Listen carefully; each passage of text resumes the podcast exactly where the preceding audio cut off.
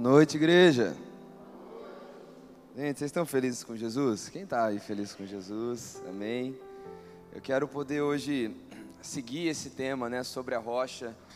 Uma semana já antes do acampamento a gente introduziu esse tema e é, a gente introduziu esse tema com o entendimento de que nós precisávamos proporcionar algumas mensagens aqui na casa, tanto aqui nos nossos cultos de domingo, quanto nas acho que seis sessões, sete sessões que a gente teve do acampamento, é, de mensagens que de alguma maneira elas serviram para colocar os nossos pés sobre a rocha, mensagens que foram norteadoras da nossa vida. E hoje eu quero poder mais uma vez compartilhar uma palavra dessa, né? Pela manhã aqui não deu muito certo.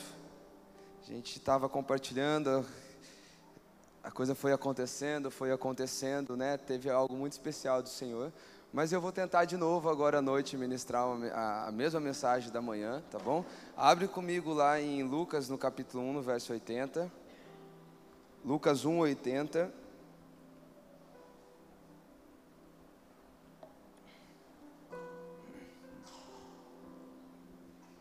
Conforme os irmãos acharem, digam amém.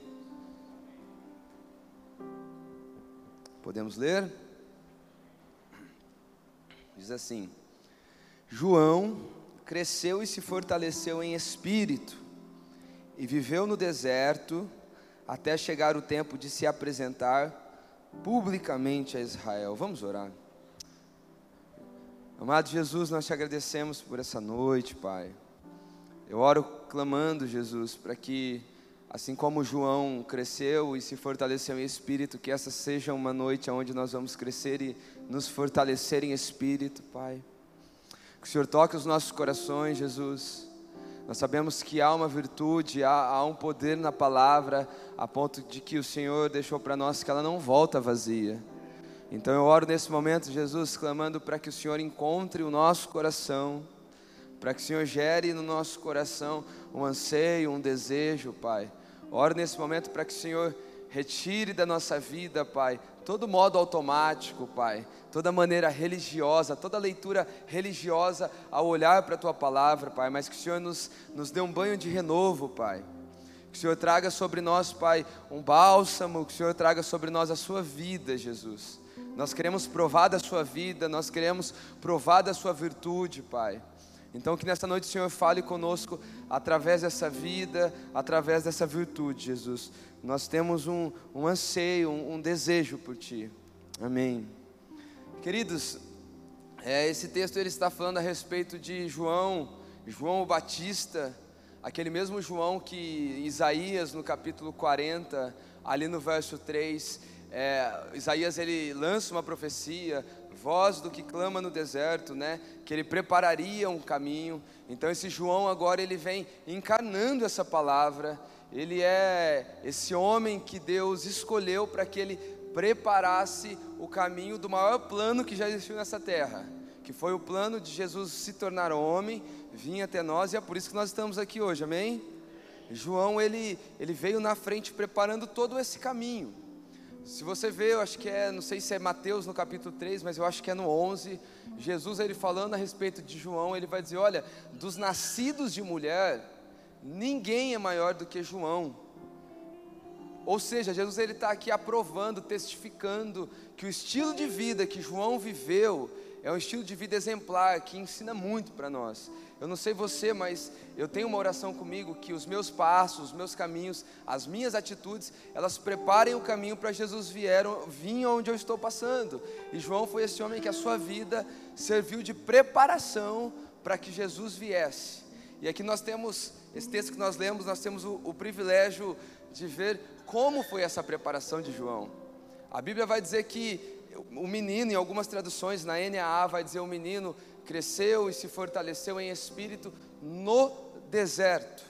Então aqui começa a apontar para nós qual foi a maneira que João se preparou para se tornar esse, esse grande homem de Deus, esse homem de Deus exemplar para todos nós. E, e eu quero começar dizendo para você que para tudo na vida exige, vai exigir de nós um tempo de preparação.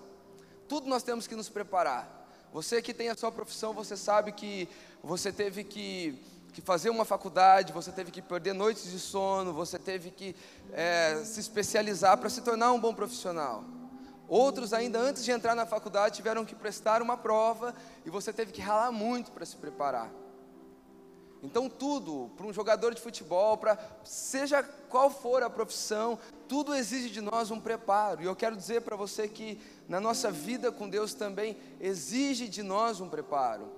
Exige de nós um, um tempo onde Deus vai amadurecer é, estruturas que Ele tem para nós lá, para a gente viver lá no futuro. E esse tempo, quase sempre, ou, ou sempre, ele vai acontecer de maneira particular, de maneira secreta. Porque é, é, quando os holofotes eles não estão em nós, mas a gente está ali, ó, dormindo um pouco menos, se preparando, estudando, se capacitando. E eu quero começar falando desse tempo de, de preparação da vida de, de João. E eu quero usar da figura do lugar onde ele se preparou para que esse lugar se comunique com as nossas realidades e se torne aplicável essa mensagem para nós, amém? Mas a Bíblia vai dizer que o lugar onde João se preparou foi no deserto. E quando a gente vai pensar em deserto, alguém aqui já foi para o deserto, gente? O deserto mesmo, alguém já foi? Ninguém. Tem uma irmã que foi, mas, mas a gente está quase tudo junto aqui, quase ninguém foi para o deserto. Mas quando alguém fala assim para você, fala, cara, eu estava num lugar totalmente deserto, o que, que você imagina? Um lugar solitário, um lugar onde não, não tem quase ninguém. E esse é o lugar que Deus ele nos convida para esse lugar de preparo para a gente se tornar quem Ele deseja que a gente seja lá na frente. Para Ele gerar em nós um homem e a mulher de Deus que vai comunicar a mensagem que Ele tem através da nossa vida. Irmãos, todos nós somos chamados para comunicar algo. Todos nós somos chamados para trazer uma mensagem. Talvez e a maioria não vai ser com microfone, mas a nossa vida ela precisa ser uma carta viva para as pessoas. Amém? E eu quero poder usar do deserto, que é esse lugar onde o Senhor nos retira a sós para nos preparar. E eu quero começar falando da primeira característica desse lugar de preparo. A Bíblia vai dizer em Mateus, no capítulo 4, no verso 1, que Jesus, ele é levado ao deserto também para ser tentado. E essa palavra tentado é uma palavra grega que é a palavra peradzo, que significa para ser examinado para ver se havia alguma falta em Jesus. Então a primeira coisa é que nesse tempo de preparo, nesse, nesse momento onde Deus ele vai nos introduzir num tempo sem holofotes, num tempo um pouquinho mais escondido, que é um tempo que, que gera uma ansiedade no nosso coração, porque nós somos movidos por motivação, amém? Somos. Eu vejo às vezes a gente entra até no circuito de falar assim, não, a gente tem que amar Deus e e não, não tem que depender de opinião alheia. Isso é uma verdade, mas é uma verdade também que a gente é, é movido por motivação, a gente é movido pel, pelas obras, pelo sucesso das nossas mãos. As coisas andam junto, isso não deve ser a coisa mais importante, mas isso faz parte da nossa caminhada. Então a primeira coisa que eu vejo nesse tempo de preparação da vida de João, olhando para a vida de Jesus em Mateus no capítulo 4, é que o deserto é o lugar para a gente ser examinado. Você vai ver que Jesus, ele antes de iniciar também seu ministério, ele é levado ao deserto e ele passa ali por três tipos de tentações. A primeira tentação é que Satanás, o, o tentador, ele, ele vai dizer para Jesus: Olha, se você for o filho de Deus, você não está com fome, 40 dias sem comer, por que, que você não transforma pedras em pães? Quem, como está dizendo assim para Jesus, está passando esse momento seu de aperto aí, está com fome, e talvez para nós seria, está passando esse momento de aperto aí, você está, está passando por um desespero emocional, você está passando por um desespero financeiro. Então, que tal nesse momento você trocar aquilo que é pedra, aquilo que é base, aquilo que é fundamento, aquilo que é rocha, aquilo que é sólido, por aquilo que é pão, por aquilo que é necessidade, por aquilo que mata a fome do hoje e do agora, mas talvez negocie aquilo que é importante no amanhã e no depois. Jesus agora ele começa a ser examinado, ele começa a ser tentado. E depois vem uma segunda tentação para ele também. Olha, por que, que você não se joga? Porque a Bíblia está tá escrito que dará ordem aos seus anjos, eles vão vir. E ele falou: oh, Eu não preciso, também está tá escrito: Não tentarás o seu Deus. E aqui ele foi, ele foi tentado em uma segunda situação: Olha, se você for o filho de Deus. E ele olha e fala: Não, eu, eu não preciso que o pai fique me confirmando, eu acredito na palavra, a palavra dele é que ele é meu pai. Se ele é meu pai, eu não preciso de confirmação, gente, porque é uma outra coisa que a gente pega bastante também. Eu não sei você, talvez só eu, mas de ficar perguntando milhares de vezes: Deus, se for o Senhor mesmo, Deus, se o Senhor quiser que eu abençoe alguém, coloque no meu coração. Irmão, isso é bíblico. Deixa eu te falar. Paulo, na sua exposição aos Romanos, ele vai começar dizendo como não há nada de bom na gente. Se tem um, um desejo, um intento bom no seu coração, é porque é Deus quem está pondo. Então, pastor, eu tenho vontade de fazer coisas boas. É de Deus ou não é? Claro que é de Deus, de você que não é. Então, ali Jesus ele passa por essa, por essa tentação também, de ficar ali se questionando a respeito de quem ele era, de quem era Deus para ele. E aí vem uma última tentação, que leva ele lá no alto do pináculo. E lá no alto ele vai dizer assim: Olha, se você prostrado me adorar, eu te darei todos os reinos. E aqui Jesus ele é, ele é tentado no desejo por fama, no desejo por, por reconhecimento. E ele também não se prostra. E queridos, eu quero começar dizendo para você que no tempo onde Deus está nos preparando, a gente é levado para esses lugares de tentação. Só que é uma tentação que ela vem para nos aprovar. Eu quero dizer para você que quem levou Jesus para lá não foi a vontade de Jesus, foi o próprio Espírito. O Espírito, onde ele nos leva, ele já vem com provisão para a gente sair daquele lugar aprovado. Se Deus está te levando para um lugar onde seu coração tem, sabe, tido alguns questionamentos, eu quero te dizer, continua firme. Então, se nesse primeiro momento o, o deserto é o lugar onde a gente é, é, tentado, é o lugar de preparo que o Senhor nos leva eh, para nos preparar, eu quero dizer que no segundo momento também o deserto teria um lugar de provisão. Você lembra do, do povo de Deus? Vocês estão me ouvindo bem? Não está um pouco dobrado? Não, Estou ouvindo duas vezes, parece.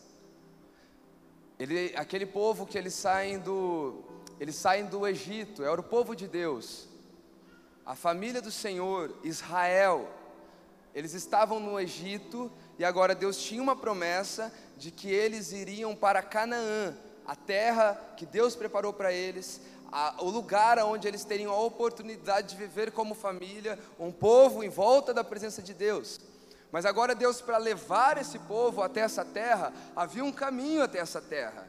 E qual que era o caminho entre o lugar de escravidão e o lugar de viver dentro do tempo e do momento que Deus tinha para aquele povo? Havia também um deserto. E são lugares onde não são tão confortáveis para a gente passar, para a gente viver, mas são lugares de provisão, meus irmãos. Eu quero poder falar um pouco para você de como esses lugares são de provisão. Salmos no capítulo 78, ali do verso 1 até o verso 5, o salmista ele vai dizer que no deserto, água saía da rocha, assim como água, como mananciais são retiradas da, da profundeza, porque nesse lugar onde nós vivemos esse tempo de deserto, quase sempre as fontes elas são desconhecidas, elas são estranhas. O deserto não precisava ter o semai lá, entende, gente? O deserto não precisava ter uma torneira lá. Porque quando nós estamos passando esse tempo de preparação do Senhor, o Senhor sempre vai fazer uma fonte de um lugar desconhecido, de um lugar da qual a gente não espera. Sempre vem, eu não, eu não sei se você já passou por um aperto ali financeiro, quando você começa a fazer aquela, as suas contas, você começa a fazer o fechamento ali da sua empresa e você descobre que a tua receita está muito pequena perto dos seus gastos. Acho que nenhum brasileiro passa por isso, né? Tá todo mundo, a gente está tudo bem liberto disso. Ninguém passa por esse tipo de aperto. E aí você começa agora a calcular, você vai orar ao Senhor, mas você começa a calcular de onde é que pode vir esse dinheiro para minha conta fechar. Aí você começa a pensar, nossa, tem uma causa na justiça que ela pode vir. Não, tem um irmão fulano de tal lá que é de oração, de vez em quando me abençoa, será que esse irmão esse mês vai vir me abençoar?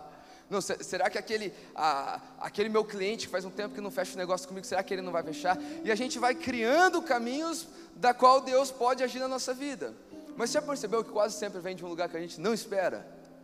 Queridos, é porque no tempo de preparo, o Senhor ele vai nos inserindo num lugar de dependência.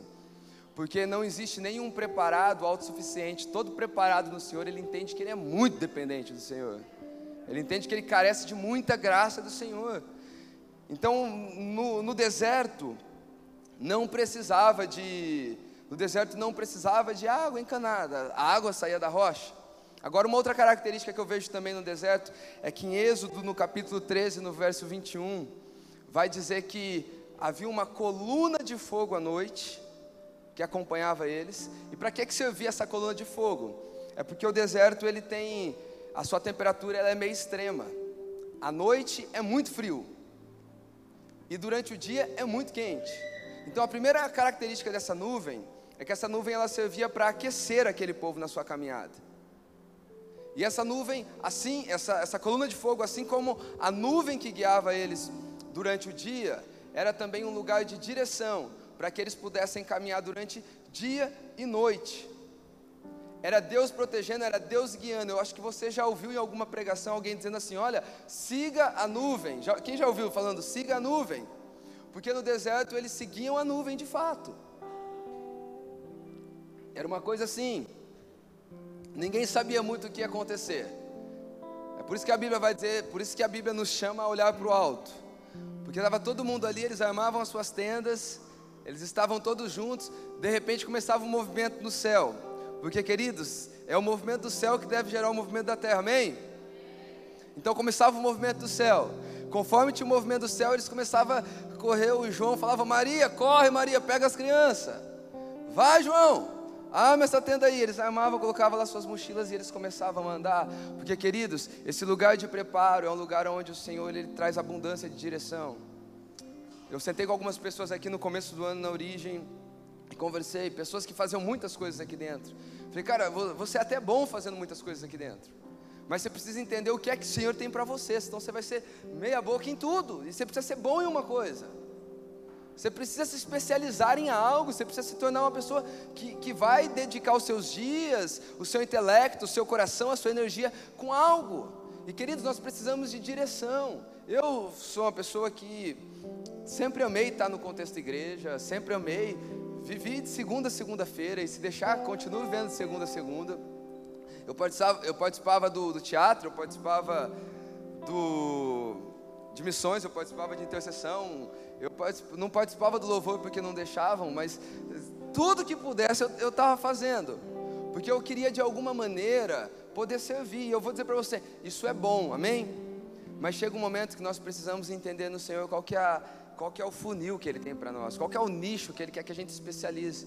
Tem muita gente perdendo tempo com muita coisa, tem muita gente perdendo tempo com algo que não é vocacionado, enquanto está desperdiçando uma vocação que é, é, que a igreja evangélica, né, gente? Parece que na igreja a gente só pode, ou se você não é pregador, você tem que ser cantor, e se você não é cantor, você vai ter que dançar legal, né? Então parece que tem essas coisas, ou você prega ou você canta, e parece que a gente perdeu o brilho em coisas que, sabe, são tão incríveis também, que cooperam tanto com o corpo do Senhor. Quero dizer para você, assim como a Amandinha disse, quando você é um excelente pai, uma excelente mãe, você está fazendo a obra do Senhor também.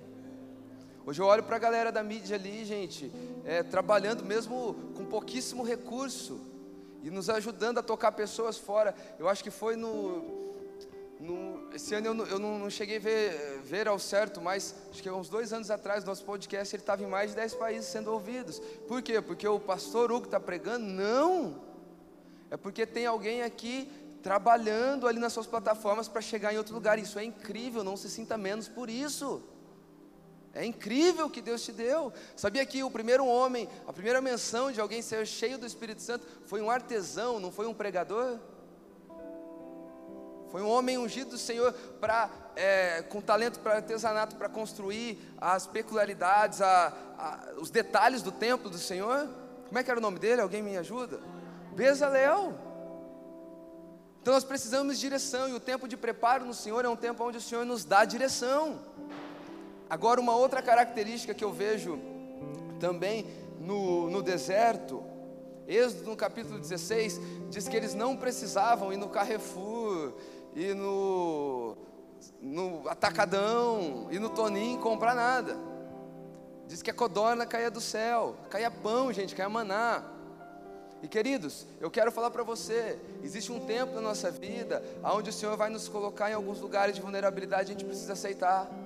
Os lugares de falta que Deus nos introduz, é, é, Ele denunciando que existem lugares de falta aqui dentro, e com essa falta aqui de fora, Ele vai construir para você não ter mais falta do lado de dentro. Não sei se faz sentido para você. E nesse tempo de preparo, Deus ele começa. Eu, eu não sei se você já se pegou na situação e fala, Deus, mas parece que eu, eu sempre fiz isso tão bem. Sempre deu tão certo desse jeito. Por que será que eu estou passando essa maré? Porque o Senhor está querendo tirar o seu olhar do lado de fora. O Senhor está querendo fazer você olhar para o lado de dentro. E é quando a gente começa a olhar para o lado de dentro, com algumas faltas do lado de fora, que Deus começa a preencher essas lacunas do nosso interior. E Deus faz isso nesse tempo de preparo. Quantos estão comigo, gente? Agora, uma, algo que eu acho muito legal, eu, eu gostaria de viver isso. É que em Números 9, no verso 21, vai dizer que eles não precisavam nem comprar roupa, gente, nem, nem sapato. diz que crescia, foi 40 anos andando no deserto com o sapato crescendo. Parou para pensar? Com roupa crescendo. Que eles não precisavam. E aqui eu, eu, consigo, eu consigo ver o cuidado do Senhor. Tempo de preparo é esse tempo, é onde falta o recurso, mas não falta provisão. Como que cabe essas duas coisas juntas? Falta recurso, mas não falta provisão. É onde falta do jeito que a gente pensa que Deus deveria fazer, mas não falta do jeito que Deus quer fazer na nossa vida. Irmão, eu não sei se você vai se identificando nessa mensagem que Deus está te preparando para algo. Não sei se você vai se identificando com, essas, com as facetas dessa mensagem. Talvez o Senhor está te colocando no tempo que Jesus passou antes de iniciar o seu ministério com 30 anos. Ou talvez você está passando pelo tempo que o povo de Israel passou antes de entrar em Canaã. Ou talvez você está passando pelo tempo que João passou antes de aparecer publicamente em Israel. É um tempo que eu, eu tenho um conselho para você incrível. Aceita que dói menos. Deixa o Senhor fazer isso dentro de você. Pastor, mas dói? É claro que dói. É que a gente aprende pouco na hora da festa, a gente aprende mais na hora da dor, amém? É, é o que Salomão vai dizer, ele vai falar, olha, há mais proveito na casa que há luto. Então Salomão ele não está dizendo que é melhor ir num, num ofício fúnebre do que num, na apresentação de uma criança. Ele não está dizendo isso, Salomão não é maluco. O que ele está querendo dizer é que esse ambiente é um ambiente que tem mais proveito, é um ambiente que causa reflexão. É um ambiente que a gente olha para fora e fala assim, gente, que adiantou todo o dinheiro, que adiantou toda a fama, que adiantou tanta correria. E a gente olha para dentro e vê o que realmente importa. Então é na dor mesmo. É na dor que o Senhor faz isso no nosso coração. Então, se num primeiro momento esse lugar, ele é o lugar de preparo, mas também é um lugar de provisão, mas há uma, uma terceira característica também desse lugar. É que esse momento de preparo, esse momento de deserto, ele é um lugar de obediência. Querido, sabia que a obediência tem o poder de acelerar ou de atrasar os nossos processos? Verdade. Eu não estou falando aqui sobre você ser super santo, tá bom? Tipo, pose de crente, jeito de crente. Não, eu não estou falando disso. Eu estou falando sobre quando a gente está sendo teimoso com algumas direções que o Senhor já entregou ao nosso coração. Quando a gente já sabe que tem coisa que a gente precisa fazer, que tem coisa que a gente precisa deixar, largar a mão, larga a mão. Quando a gente sabe que tem direções que a gente precisa trocar. A nossa obediência ela acelera ou ela atrasa o processo. Eu vou provar para você uma coisa. Quando o povo sai ali do Egito, o caminho, a peregrinação, não era para durar 40 anos. Quando você vai olhar o mapa lá, você vai ficar maluco, você vai querer tirar cabelo. Porque era para durar muito mais rápido. Só que aquele caminho de deserto, ele não era apenas uma ponte para a promessa, ele era um lugar onde Deus iria preparar o povo para o lugar preparado. E quando nós tardamos na nossa obediência, nós estamos tardando no preparo, na capacitação, na preparação do nosso coração para viver o que Deus tem preparado para nós. Faz sentido para você, gente? Vocês estão muito quietos. Então, a obediência ela acelera o processo. Olha só, aquele povo ficou 40 anos no deserto. Jesus foi para o deserto e ficou 40 dias no deserto. Agora presta bem atenção nisso. Por que, que aquele povo ficou 40 anos? É porque eles passaram 40 anos sem aprender muita coisa, gente. Agora Jesus ele fica 40 dias e nos seus 40 dias ele é extremamente obediente. E para mim equilibrar essa mensagem, você não é responsável por aquilo que você não sabe, amém? Pastor, mas Deus não deu nenhuma direção? Gente, continua nas disciplinas espirituais, continua orando, continua jejuando, continua lendo Bíblia, mas Deus te deu uma direção, seja zeloso com essa direção. Eu acho que aí está a diferença, talvez, de uma pessoa para outra. É a rapidez em obedecer. Eu, eu ao olhar para a minha vida, eu vejo processos que não eram para mim ter sofrido tanto, porque, gente, teimosia traz sofrimento, sabia? Quando a gente é teimoso em algo, a gente se machuca muito. Agora aquele povo ficou 40 anos, Jesus ficou 40 dias. E quando eu olho para João, João ficou também pouco tempo. Agora qual é a diferença? É que esse lugar de obediência não é um lugar para a gente ficar reclamando. Tem gente que obedece reclamando. Sabe aquela coisa, nossa, gente, ser crente é uma coisa tão difícil. Nossa, que chato que é ser crente. Ô, oh, cara, não posso nem ir lá num bloquinho pular um carnaval. Meu Deus do céu. E fica reclamando. Queridos, nós precisamos aprender a ter prazer na obediência do Senhor. Olha só, o, o povo do deserto foi uma voz que vivia reclamando. Mas agora vem João no deserto e é uma voz que vivia clamando. A voz que vive reclamando para no deserto, a voz que vive clamando é uma voz que prepara caminho para Jesus vir além do seu deserto. E é isso que nós precisamos. Tá com vontade de reclamar? Clame. Gente, é, clamor é coisa de crente, né? A gente está moderno, mas é, é coisa de crente. O que é um clamor? É uma oração que a gente é insistente nessa oração com o Senhor. A gente precisa aprender a trazer nossas causas para Deus. Mas o pastor, ele não sabe tudo que a gente quer. Ele não sabe tudo que a gente precisa. É claro que ele sabe. Mas é diferente quando a gente traz para ele. A gente está dando um senso de, de prioridade. A gente está declarando para ele assim: ó, primeiro, que eu confio em você. Segundo, que eu creio que o Senhor tem poder para mudar a minha situação. E terceiro, se o Senhor não mudar, o meu desabafo para o Senhor já foi bacana. Então a voz que reclama é uma voz que sempre vai parar no deserto, gente. Ninguém, ninguém entrou em Canaã daquele povo, né? Exceto dois homens, Josué e Caleb. Mas agora João é alguém que prepara o caminho.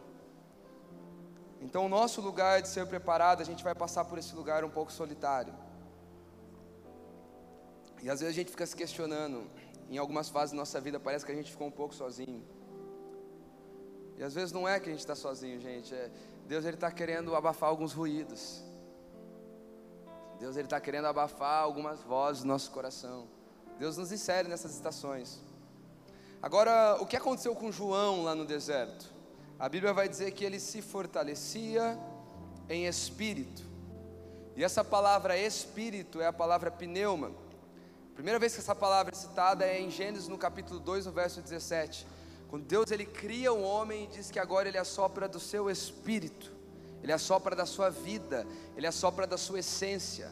Então o que Lucas está dizendo para nós aqui a respeito de João é que João ele cresceu e se fortaleceu na vida de Deus, na respiração de Deus. Assim como eu e você nós precisamos de oxigênio para respirar, o nosso homem interno precisa de Deus para viver. O nosso espírito precisa da vida de Deus. E esse é o lugar onde Deus nos insere para que a gente possa tomar da sua vida. É o lugar a sós. É o lugar onde a vida de Deus passa, passa em nós. Hoje pela manhã, ainda antes do, do culto da manhã, eu fui ter um tempo de oração me senti um pouco longe do Senhor, me senti um pouco desviado. Falei, Deus, eu preciso orar mais. E eu não vou me sabotar dizendo que eu só estou indo orar porque eu vou pregar. Não, eu vou orar porque eu quero o Senhor. E eu comecei a falar para o Senhor, eu falei, Senhor, eu preciso da sua vida. Eu preciso respirar o seu ar. Eu preciso ser resgatado dessas limitações da minha alma. Eu preciso ser resgatado dessas ambições toscas, pequenas, transitórias. Eu, eu preciso que o Senhor me eleve, me leve para um lugar de, de olhar para o monte, de ver da onde vem o meu socorro, de onde é que vem. Me dá da sua vida, Deus. E queridos, são nesses lugares que a gente vai trazendo vida para o homem interior que é em nós. São nesses lugares que o homem de Deus, a mulher de Deus que é em nós, começa a respirar. E aí eu não estou falando de algo religioso, eu estou falando realmente de algo espiritual. Eu estou falando de algo de ter a vida de Deus, de sentir o coração de Deus. Eu estou falando de algo que traz para nós anseio em pureza, anseio em santidade, anseio em conhecer a Deus. E aonde é que nós vamos receber desse sopro? Queridos, é nesse lugar no deserto, é nesse lugar a sós. Oséias no capítulo 2, no verso 14, vai dizer assim: ó, Portanto, eu atrairei ao deserto e falarei com carinho ao seu coração. É Deus nos atraindo para esse lugar, para poder falar com carinho ao nosso coração. É Deus abafando vozes. É Deus nos resgatando de sermos o resultado da massa e gerando em nós e nos tornando mais resultado das suas palavras, do seu desejo, do seu anseio, dos seus planos, dos seus propósitos. E nesse lugar a gente só vai, a gente só vai conseguir ir para esse lugar ouvindo a Deus. É tendo tempo a sós com Deus, meus irmãos. Esse lugar do deserto é o lugar onde as luzes se apagam, é o lugar onde as cortinas se fecham, é o lugar onde a gente tem que lidar com a gente mesmo. Sabe aqueles demônios que estão no porão? Sabe aquelas vozes ruins pra caramba que está dentro da gente? É nesse lugar que a gente precisa trazer para Deus. Não existe um reset mais incrível na nossa vida se não ouvir a voz de Deus. Ali acontece o maior reset da nossa vida. Quero dizer para você que aqui no culto, irmãos, Deus ele vai tratar em nós algumas questões bem superficiais. Pastor, mas Deus me tocou profundo aqui. É superficial se comparado ao tanto que Ele pode tocar no momento a sós com Ele. É dar espaço para Deus. Você sabia que o lugar de oração, quando nós cultivamos um, um espaço, um ambiente na nossa vida para Deus, esse lugar ele serve para nos dar percepção de Deus. Ele aumenta a nossa percepção das coisas espirituais. Quanto mais tempo você passa com Deus, mais o Senhor vai te tornando sensível às coisas de Deus. A gente não jejua, acho que eu falei isso no acampamento. A gente às vezes tem uma, uma, uma imagem que é assim, quando a gente jejua e ora, parece que Deus ele faz assim, né, nos nossos pés. Sim, senhor Hugo, porque você jejuou e orou, agora eu vou realizar o seu desejo. Não, gente, jejum e oração é para Deus nos dar a percepção da Sua própria vontade. É para a gente aprender a orar a vontade de Deus, é para a gente aprender a viver a vida de Deus. E aqui no culto, muita coisa incrível pode acontecer. Amém? Mas a gente precisa romper com essa superficialidade, às vezes, de conhecer Deus apenas no culto. Eu quero ler um texto que vai talvez ilustrar bem. Abra comigo em 2 Reis, no capítulo 5.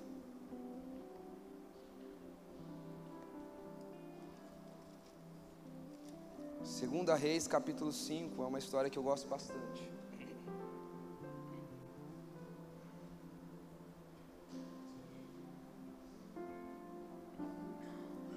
Segunda Reis, capítulo 5, a gente vai, como nós lemos um verso só Lá no começo eu me sinto à vontade em ler bastante agora, amém?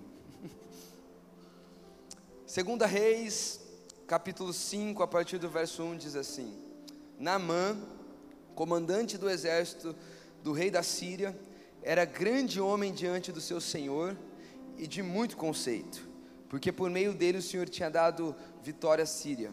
Ele era, ele era repita comigo, ele era herói de guerra, porém sofria de lepra.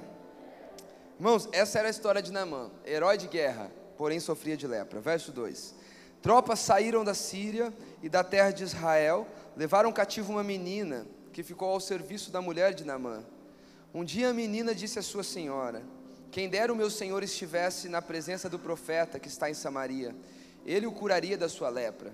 Então Naamã foi contar isso ao seu senhor, dizendo: Assim, assim falou a jovem que é da terra de Israel. O rei da Síria respondeu: Vá, eu enviarei uma carta ao rei de Israel. Então Naamã partiu e levou consigo 340 quilos de prata, 72 quilos de ouro e 10 mudas de roupa. Levou também ao rei de Israel a carta dizendo, que dizia: Tão logo esta carta, é, Tão logo esta carta chegar a você, saiba que eu lhe enviei Naamã, meu servo, para que você o cure da sua lepra. Verso 7.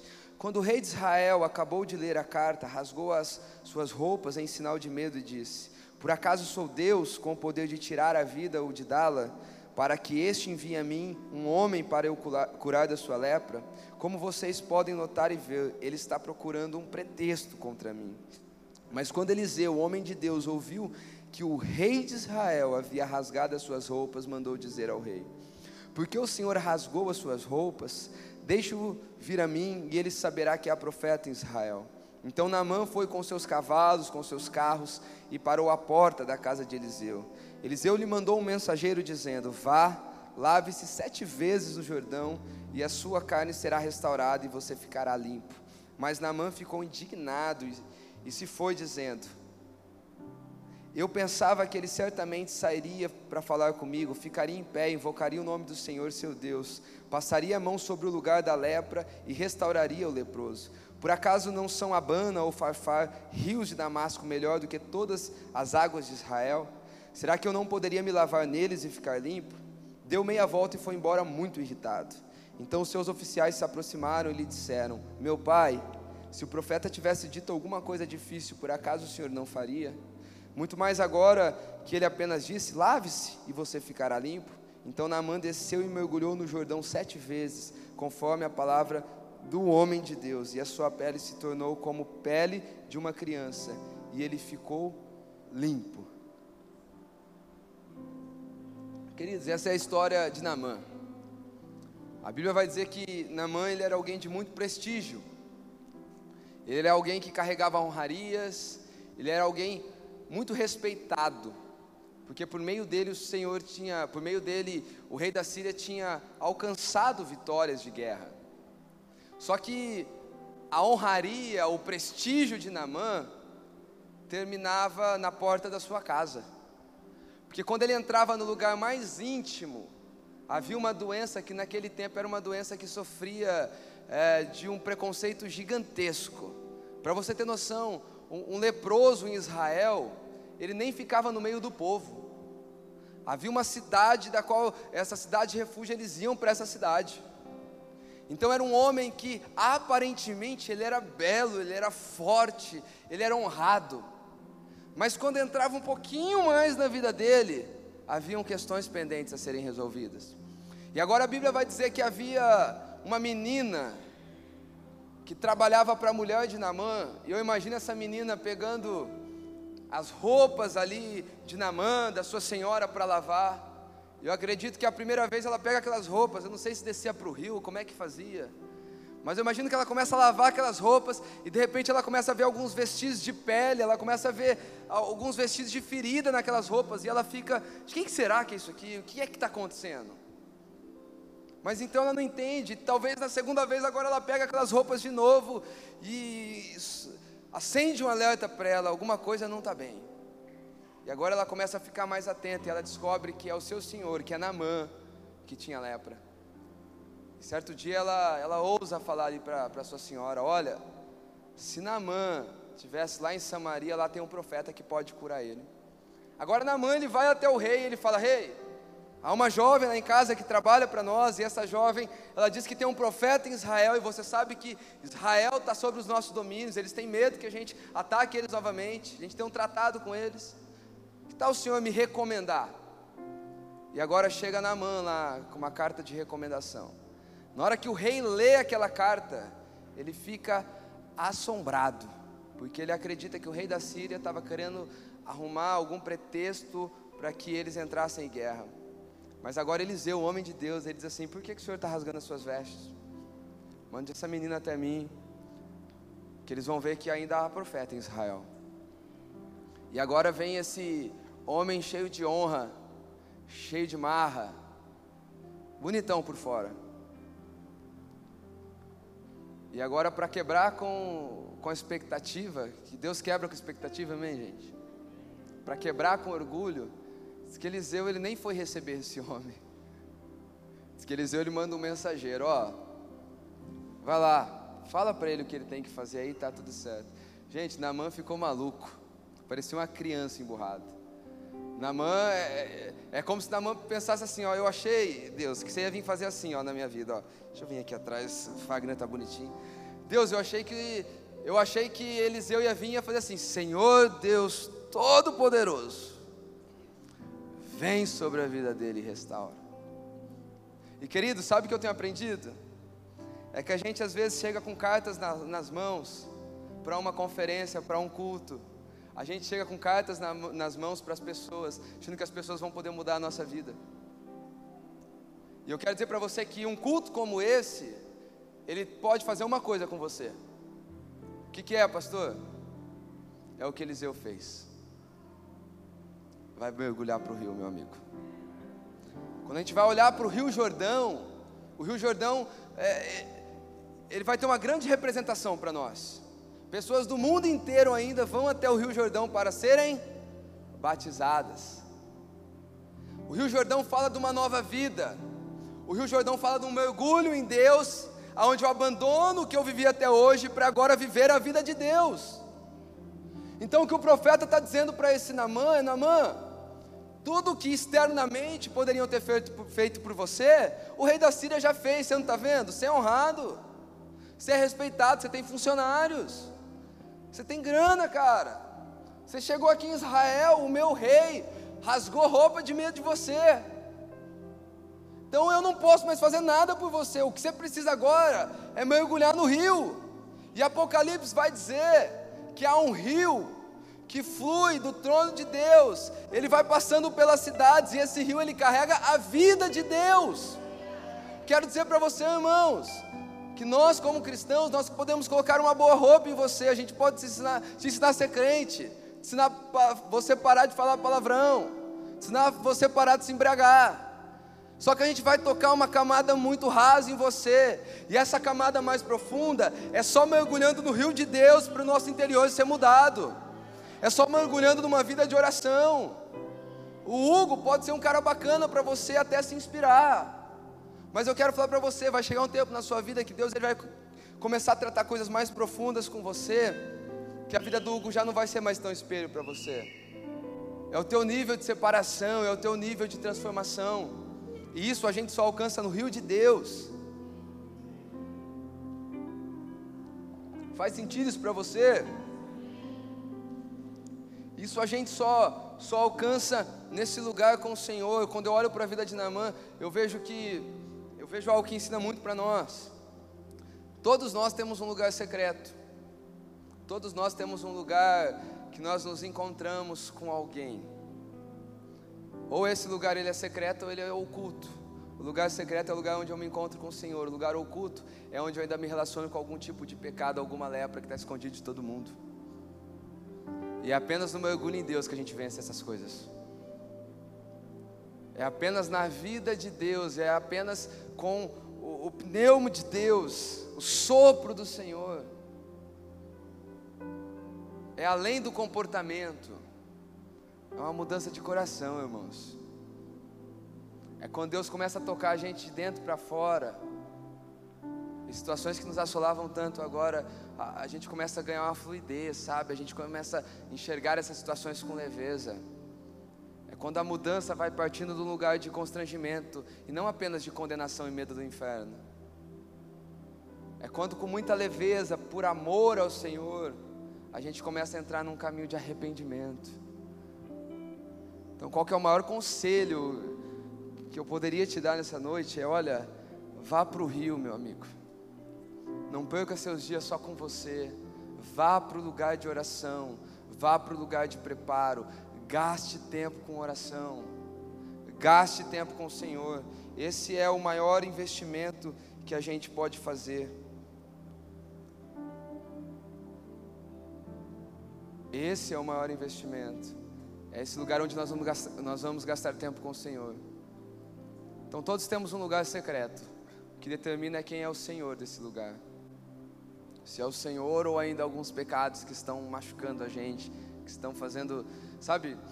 Eu me lembro ainda os meus primeiros passos ali com o Senhor, e, e aí eu não estou dizendo primeiros passos de estar na igreja, porque estar na igreja é fácil, gente, amém? Fala a verdade, é fácil. Hoje está no hype até ser crente, cara. Tá mesmo. Hoje você é bacana, você é underground de ser crente. Mas meus primeiros passos no Senhor em começar a ter, ter uma consciência mais profunda no Senhor, eu lembro de, de momentos onde eu olhava para dentro de mim, eu me via numas vulnerabilidades que eu falava, gente, eu, eu acho que vai ser impossível vencer essas coisas. E eu comecei a trazer luz eu falei, Deus, a vida que eu vou ter em secreto é com o Senhor, não é com nenhum pecado, não. Eu comecei a trazer luz para esses lugares. E esse é o segredo para a gente vencer, irmãos, é luz. A Bíblia vai dizer que quem anda de dia não tropeça. Quanto mais luz nós vamos trazendo para a nossa vida, menos a gente vai tropeçar. Quanto mais do Senhor nós vamos trazendo para a nossa vida, Deus não se relaciona com gente perfeita, amém, gente? Não, não eu, eu não estou falando de gente perfeita, mas eu estou falando de gente verdadeira, Gente que se relaciona com Deus com a sua verdade, se relaciona com a verdade de Deus. Gente que aprendeu a amar a pureza do Senhor, que aprendeu a amar a vida de Deus. Gente, talvez faz quanto tempo que a gente não frequenta um lugar no Senhor que a gente só chora por chorar, não por tristeza, não porque a gente quer algo incrível de Deus, mas a gente chora porque Ele está ali, a gente está amando aquela presença. Sabe qual foi a impressão de Naamã quando ele olhou para o Jordão? Ele falou: Olha, tem rios muito melhores que eu posso que eu posso mergulhar. E a gente pensa assim, a gente pensa que o nosso jeito de ver é muito melhor do que o jeito que Deus está propondo para nós. Por teimosia, a gente fica resistente a um caminho de, de leveza que o Senhor está disponibilizando, irmãos. Vamos sair desse peso, amém? Quero dizer para você que viver numa vida com Deus não é uma penitência, é uma grande dádiva. A penitência está na gente, está na nossa teimosia, está tá em querer se relacionar com Deus assim como Namã, um, um jeito religioso. Eu lembro que eu ouvi algo do pastor Juscelio, ele falando a respeito de Jairo, lembra? Marcos capítulo 5. A Bíblia vai dizer que Jairo ele era um dos principais da sinagoga. Mas ao mesmo tempo, na casa de Jairo a filhinha estava morrendo. Aí ele falou assim que Jairo ele é o estereótipo do, do religioso. Religioso no pejorativo, tá? Porque ele tem glórias dentro do templo, honrarias na rua, mas morte dentro de casa. Glórias publicamente, conhecido pelas pessoas, mas muitas mortes dentro do coração. E Deus está nos chamando, assim como na mão, mergulha Olha agora, eu, eu fico pensando quando aqueles, quando aqueles servos de Naamã falaram, Senhor, se ele te pedisse coisa difícil, você não ia fazer? Eu fico já imaginando a Amanda falando algumas coisas para mim, amor, por que, que você está complicando isso aí? Por que, que você está querendo fazer desse jeito? Olha, que simples o que ele está pedindo para você, deixa de ser teimoso. Você tem alguém que pode te cobrar assim, gente? Você precisa ter alguém assim na sua vida? Alguém que vai olhar para você e falar assim, eu sou teimoso. não vou te dar uns tapas porque você está grande, mas vontade de dar uns tapas na sua bunda. Para, deixa de ser teimoso. Nós precisamos de pessoas que podem nos parar, gente. Deixa eu falar para você. Sabia que a história de Namã seria diferente se ele não tivesse pessoas que poderiam parar ele ali naquele lugar? Namã, a Bíblia vai dizer que ele estava virando as costas e indo embora. Deus, talvez nessa noite Ele está querendo quebrar o nosso orgulho. Porque, primeiro momento, a oração é esse lugar de preparo. No segundo momento, a oração é esse lugar que, que trabalha nas profundezas do nosso coração.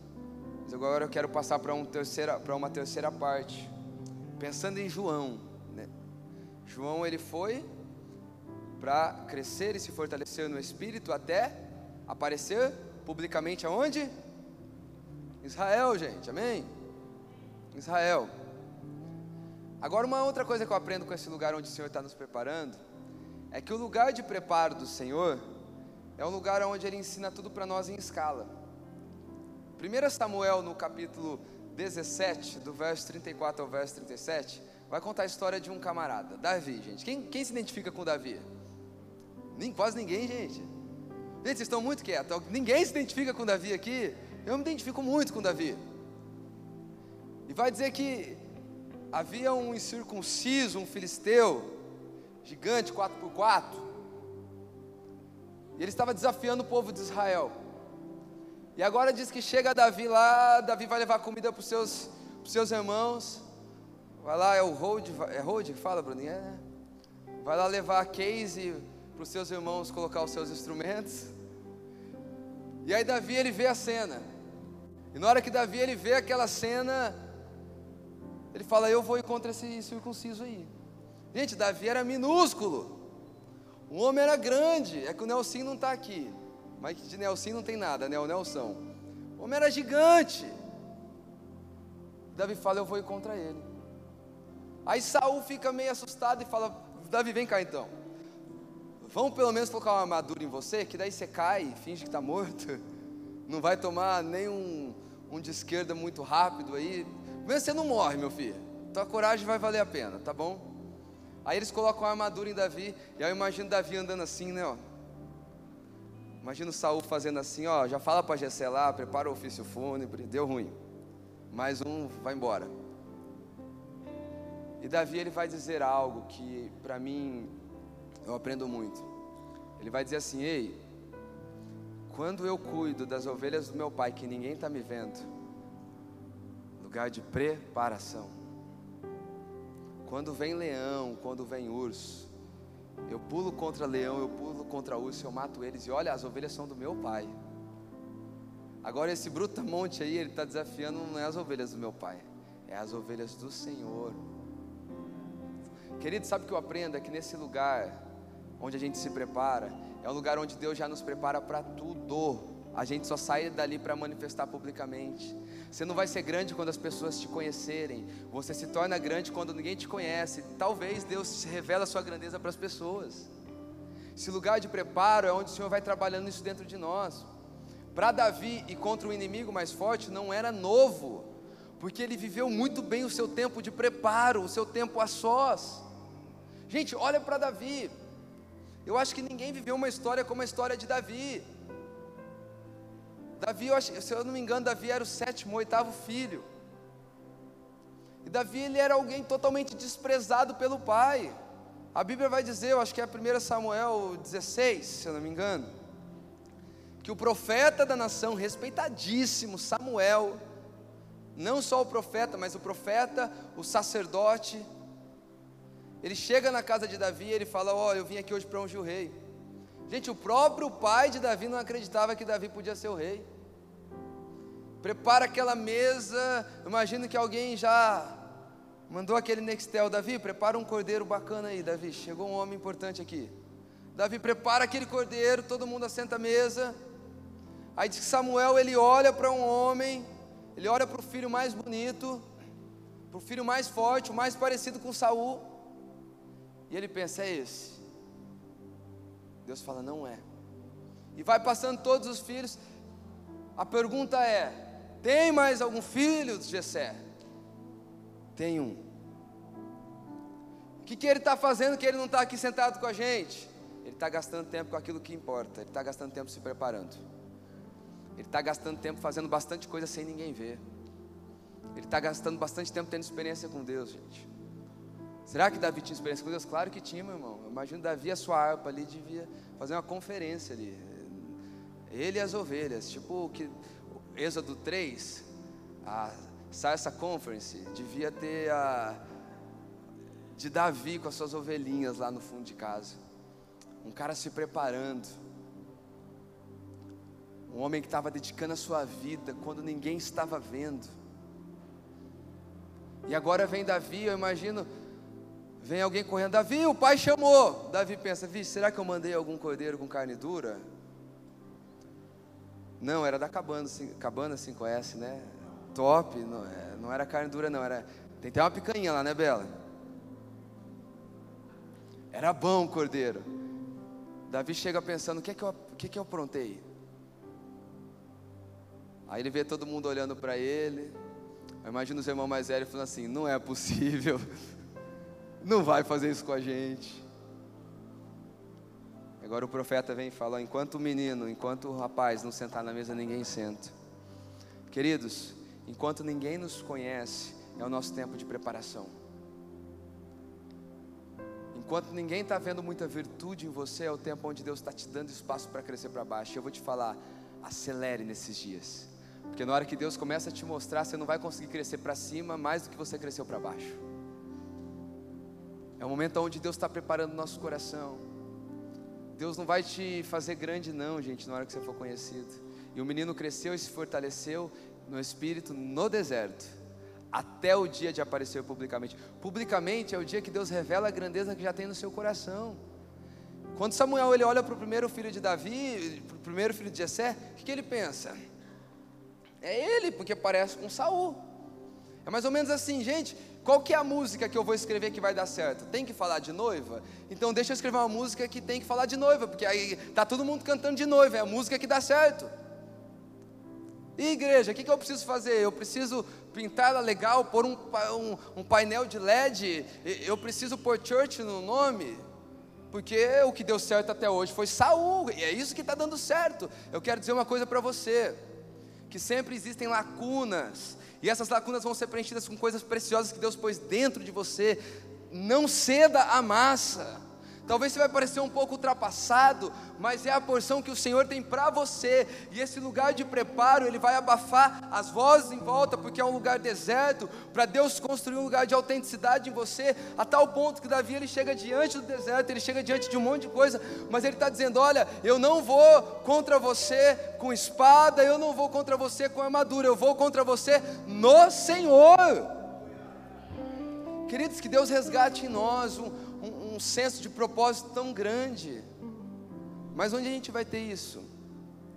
Nós vamos ter isso no nosso lugar de preparo. Eu lembro há muitos anos atrás, quando Deus começou, eu passei algumas madrugadas em claro, porque Deus começou a me entregar algumas palavras e, e eu olhava para a Bíblia, letras saltavam em mim. E aí eu lembro que na época eu fiquei doido com aquilo, aí eu queria contar para algumas pessoas, aí eu falava para alguém que era perto, a pessoa falava assim: "Você está doido?" Acha? E eu comecei a me desanimar com aquilo, mas ao mesmo tempo eu, eu duelava com um pouco do desânimo, mas ao mesmo tempo eu estava muito atraído para o lugar de oração. Então eu, eu, desanimava na rua, mas eu animava em casa. E eu fui vivendo isso, e, e eu fui entendendo que naquele tempo Deus estava me despertando, Deus estava me entregando muitas palavras que eu prego ainda hoje, gente. É palavras fruto daquele tempo lá atrás. Isso, ah, eu devia estar na época com meus 20 anos. Não é muito tempo atrás, estou com 30, uns 10 anos atrás. Deus estava criando, Deus estava gerando em mim raízes. Mas da minha maturidade na época, eu lembro que eu, eu quis sair falando. Eu lembro que minha pastora me deu. A gente fez uma conferência chamava Edificados em Betel lá, a galera que a gente caminhava junto. E aí a conferência ela ia até o domingo, né? A pastora foi muito doida. Aí eu fiquei para pregar no domingo à noite, né? Eu lembro que foi a primeira vez assim quando eu acho que algo, as pessoas conseguiram ver que tinha algo de Deus através da minha vida, né? Talvez tem até pessoas que estavam naquele dia que vão lembrar. Eu lembro que era um domingo e a palavra que era para mim pregar, eu já tinha pregado, porque o rapaz que nós colocamos para pregar na, na sexta-feira deu um bug lá, ele ele esqueceu, ele não conseguiu pregar. E aí, para não terminar a sexta-feira, que era a abertura da conferência, e tinha igreja de fora, eu tinha a mensagem que eu ia pregar, eu fui lá e preguei a minha mensagem na sexta-feira. E aí eu fiquei no domingo perturbado, não tinha experiência pregando. Foi dando domingo à tarde. Eu lembro até hoje que eu sentei, eu sentei lá na sala, as perninhas meio cruzadas, a Amanda estava no quarto descansando, e eu fiquei pensando assim, eu estou lascado agora, o que é que eu vou pregar?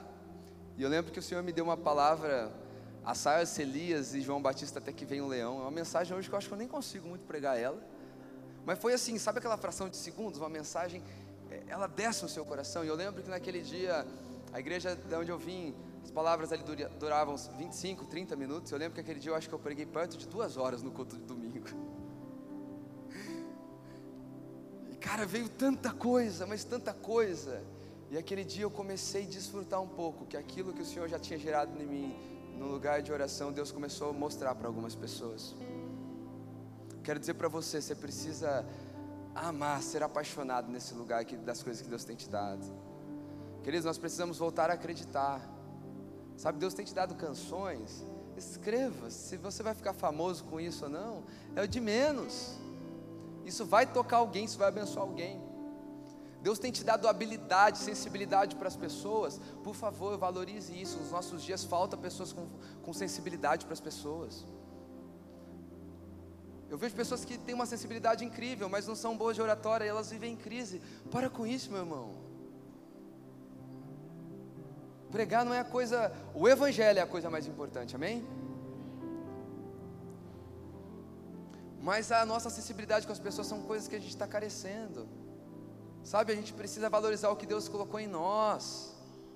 E esse lugar de oração ele vai nos dando experiência em escala.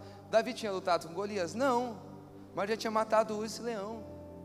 Quando gente, eu, eu tenho comigo uma tese que quando Jesus, a hora está passando muito rápido. Quando Jesus ele sai do deserto, para mim ele já poderia ter ido para o Pai. Ele venceu as três tentações que todo ser humano vive na sua caminhada. As três que todos vivem: trocar o seu propósito por uma necessidade, uma crise de identidade e o desejo por fama, por dinheiro. Ele venceu todas. Ele já poderia ir para o Pai. Mas por que, que ele não foi para o Pai? É porque ele foi manifestar publicamente aquilo que ele venceu já no secreto. É por isso que não vai chegar sucesso na nossa vida, amém, gente? Sempre o que Deus traz de maneira sustentável não é maior do que o que a gente é. Se Deus te der algo maior, se Deus te der sucesso maior do que aquilo que você é, você, você se quebra. Eu lembro que desde quando eu comecei a me identificar com, com algumas coisas de Deus, eu falei, cara, eu acho que deve ser muito legal esse negócio de ser pastor, né? Na época eu pensava que pastor quase voava, assim, né? O cara deve viver orando 24 horas, lendo Bíblia e pregando, coisa linda. Eu lembro que eu, eu pensei, eu quero ser pastor um dia. E eu lembro quando a gente foi ser ordenado ao pastoreio, foi chegando na, no dia da, da ordenação, eu comecei a ficar com medo. Mas eu comecei a sentir um peso de responsabilidade tão grande que eu confesso para você que se eu tivesse algum tipo de opção, talvez eu teria pedido assim: olha, pode ser daqui a alguns anos? Eu acho que eu sou novo para isso ainda. E sabe o que eu aprendo com isso? Que Deus ele não vem com a empolgação de nos dar algo muito grande. Ele vem com a responsabilidade de dar algo que a gente já se tornou maior do que aquilo. Nossa, você é maior do que ser pastor? Eu acredito que hoje o Senhor tem me dado um encargo, uma responsabilidade muito maior do que o sucesso, muito maior do que, do que as nossas conquistas. Porque primeiro o Senhor vai fazer a gente se tornar maior do que as coisas, depois Ele vai nos dar as coisas. Assim Ele faz com quem Ele ama. Quantos estão comigo, gente? Está fazendo sentido para você? Agora eu quero partir para a parte final dessa mensagem. O pessoal do louvor quiser subir para ficar aqui comigo, eu agradeço, é bom a companhia de vocês. Mas, pastor, é muito difícil essa vida de oração no Senhor. É muito difícil essa vida de devoção no Senhor. É muito difícil passar tempo com Deus. Quem acha que é muito difícil, gente? Eu estou levantando a mão, sou o primeiro a dizer. Eu acho que é muito difícil. É muito difícil essa vida constante em Deus. E eu quero terminar essa mensagem falando da história de um outro homem que eu gosto muito, que está em Gênesis no capítulo 32, ali a partir do verso, se eu não me engano, 22. Que é a história de Jacó. A Bíblia vai dizer que Jacó, ele estava ali no Val de Jaboque. Esse val, ele fala de um lugar raso, e diz que agora ele recebe a visitação de um homem, de um anjo, o anjo do Senhor. Era o próprio Jesus visitando Jacó. E Jacó, a Bíblia vai dizer que Jacó ele briga a noite inteira com Deus. Gente, imagina. O homem brigou a noite inteira com o Senhor. Isso talvez vai levar a gente lá para trás, de madrugadas onde a gente já conseguiu passar pelo menos duas, três horas orando de lugares onde a gente não sentiu nada, mas a gente falou: Deus, eu, eu preciso de algo do Senhor, eu preciso de algo novo, eu preciso de um toque do Senhor. Queridos, eu, quando você vai olhar para a minha fé, minha, a fé é aquilo que me move, eu me identifico com uma fé, só para você entender o que eu quero dizer, eu me identifico com uma fé um pouco mais reformada, me identifico. Mas eu sou uma pessoa que eu vim do tempo de Cirilo. Eu sou uma pessoa que ouvindo o tempo, eu, eu, ainda fico ouvindo lá os anjinhos cantando lá com Jason Apton, entendeu? Eu sou uma pessoa que eu vou ouvir o Judson e eu choro ainda junto. E os caras cantam a mesma coisa durante uma hora e canta mal. Mas tem muito de Deus na vida daqueles caras. Você vai ver lá o Gregório, lá entre o pórtico e o altar, aquele cara cantando e falando. É horrível, gente. Mas há uma vida de Deus que sai daqueles homens. E eu começo a me lembrar ali para o ano de 2012, onde eu comecei a me encontrar com algo de Deus que, que me fazia chorar, estremecer. Me lembro de dias, de semanas onde a gente passou no monte, passou orando. Me lembro de um culto de domingo que a gente saiu de um culto de domingo muito visitado pela presença de Deus. O Davi Silva que tinha ministrado na nossa comunidade naquele domingo. E a gente foi, a gente sempre, se você é lá da Zona Norte, você vai saber do lugar lá, Estrelinha, que o pessoal vai bastante lá, era uma lanchonete, nem sei se tem mais hoje. Eu lembro que a gente foi para aquela praça e era uma quadra, e ali do lado tinha uma Estrelinha. Eu lembro que a gente sentou ali com alguns jovens. E de repente a galera começou lá a falar em línguas no meio da praça. Eu falei, cara, o povo é doido. Quem não é crente aqui já era, não vai mais nem querer ver crente. E uma loucura, o pessoal que estava comendo, de repente, parou de comer, deixou seu lanche, vamos para o monte, vamos para o monte orar. Diz que a gente não conseguia descer de lá. Dias de semana, onde dava três, quatro horas da manhã, a gente estava ali ainda prostrado, chorando. E de verdade, eu estou com saudade disso. E a Bíblia vai dizer que Jacó também, ele é alguém que ele teve que brigar para ter aquele tempo com o Senhor. Diz que o próprio anjo do Senhor dizia assim para ele: Me solta, me deixa. E querido, será que nós vamos ser, sabe, essas pessoas que vão incomodar a Deus? Eu vou usar esse termo incomodar porque nós não estamos incomodando. Mas será que nós seremos essas pessoas que vai estar fora do tempo, mas eu vou estar dizendo, Deus, mas eu quero e eu quero agora. A minha vida depende do seu toque. A minha vida depende de virtude que sai do Senhor. E a Bíblia vai dizer que Jacó ficou ali brigando com Deus, brigando com Deus. E diz que até amanheceu. E na hora que amanheceu, Deus pergunta para ele: Qual o seu nome? E ele vai dizer Jacó. E queridos, para um bom judeu, o nome representa muito. O nome fala de realidade. Jacó fala do enganador, Jacó fala do usurpador. E ele vai dizer: a partir de agora eu começo a desenrolar um novo caminho para você. Você não se chamará mais Jacó, você se chamará Israel, príncipe de Deus. Mas diz também que esse anjo toca Jacó. Esse anjo fere Jacó.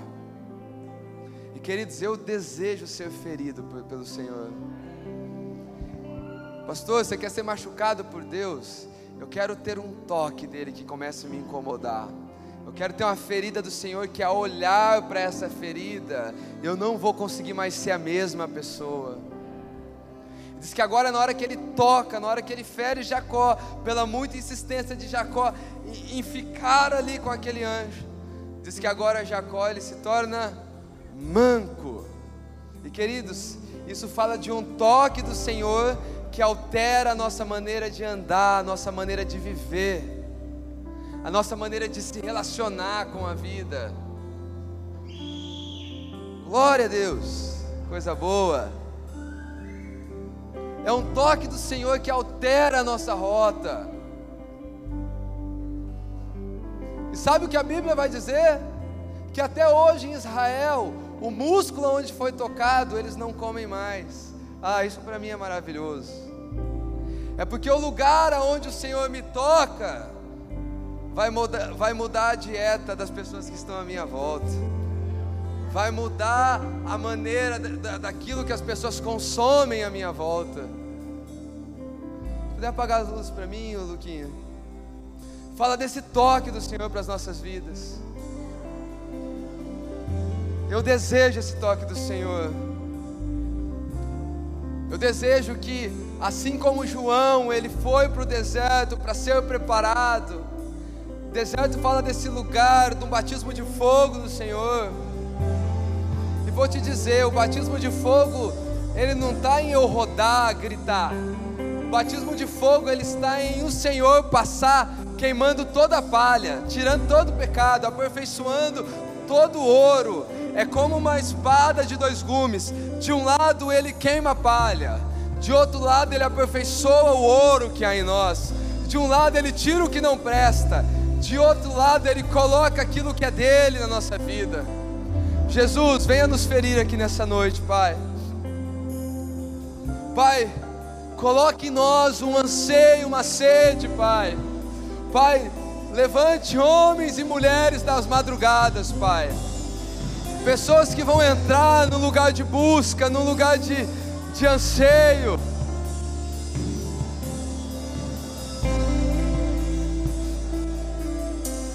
Pessoas que vão te buscar, Jesus. Pai, nos leve, Pai, para os dias aonde nós tínhamos sede, aonde nós tínhamos pureza ao te buscar, Pai. Sim, Jesus, é isso que nós queremos. Que o Senhor seja o centro da nossa vida, Jesus. Que o Senhor seja o adorado. Que o Senhor ganhe visibilidade. Gere em nós um desejo, Pai. Nos dê a fome de Jacó. Nos dê a fome de Jacó. Nós queremos te buscar até amanhecer.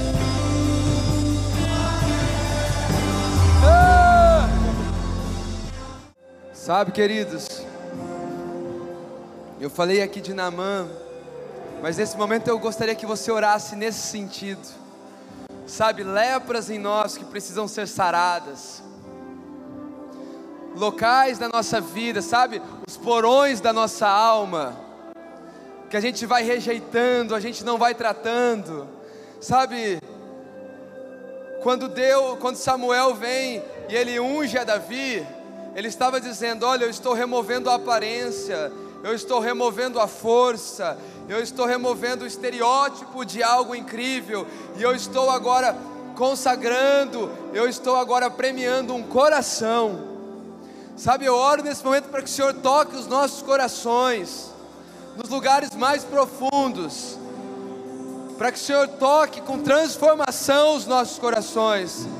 Jacó ele foi ferido ali na sua perna, mas eu oro para que Deus fira o nosso coração com amor, com paixão, para que o Senhor nos toque com a sua santidade, com a sã doutrina, com zelo pela palavra, com zelo pela sua casa, com zelo pela oração. Toque o nosso coração, Jesus.